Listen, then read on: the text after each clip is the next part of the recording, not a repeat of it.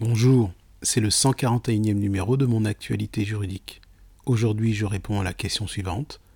Qu'est-ce que le divorce par consentement mutuel judiciaire?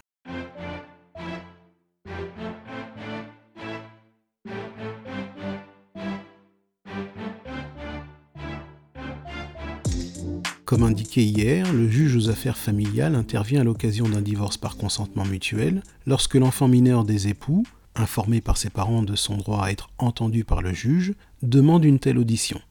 On parle alors de divorce par consentement mutuel judiciaire. Les époux, à l'aide de leur avocat respectif ou de leur avocat commun, puisque l'article 1090 du Code de procédure civile permet que les époux choisissent un seul avocat d'un commun accord, eh bien les époux déposeront une requête en divorce au greffe du tribunal du lieu de résidence de la famille, ou bien au greffe du tribunal du lieu de résidence de l'un ou l'autre des époux s'ils vivent séparément.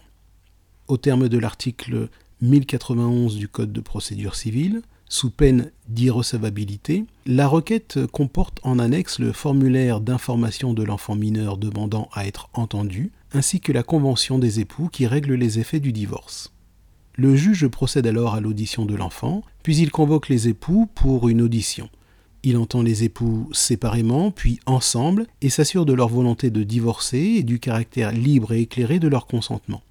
Il prête également attention à la Convention et s'assure qu'elle préserve suffisamment les intérêts de l'enfant et des époux.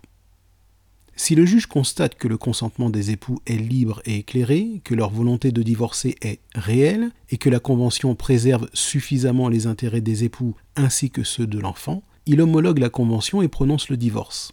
Dans un tel cas, le mariage est dissous 15 jours après homologation de la convention et prononcé du divorce par le juge, si aucun des époux ne se pourvoit en cassation.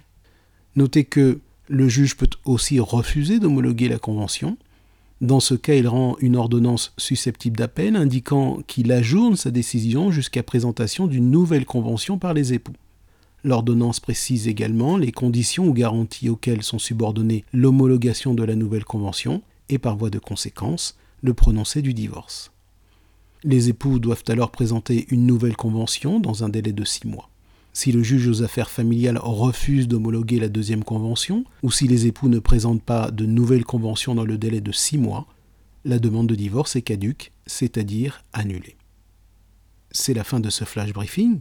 Ce week-end, pensez activer la skill Mon assistant juridique sur votre enceinte connectée Alexa ou sur l'application Alexa de votre téléphone portable. Bonne fin de semaine.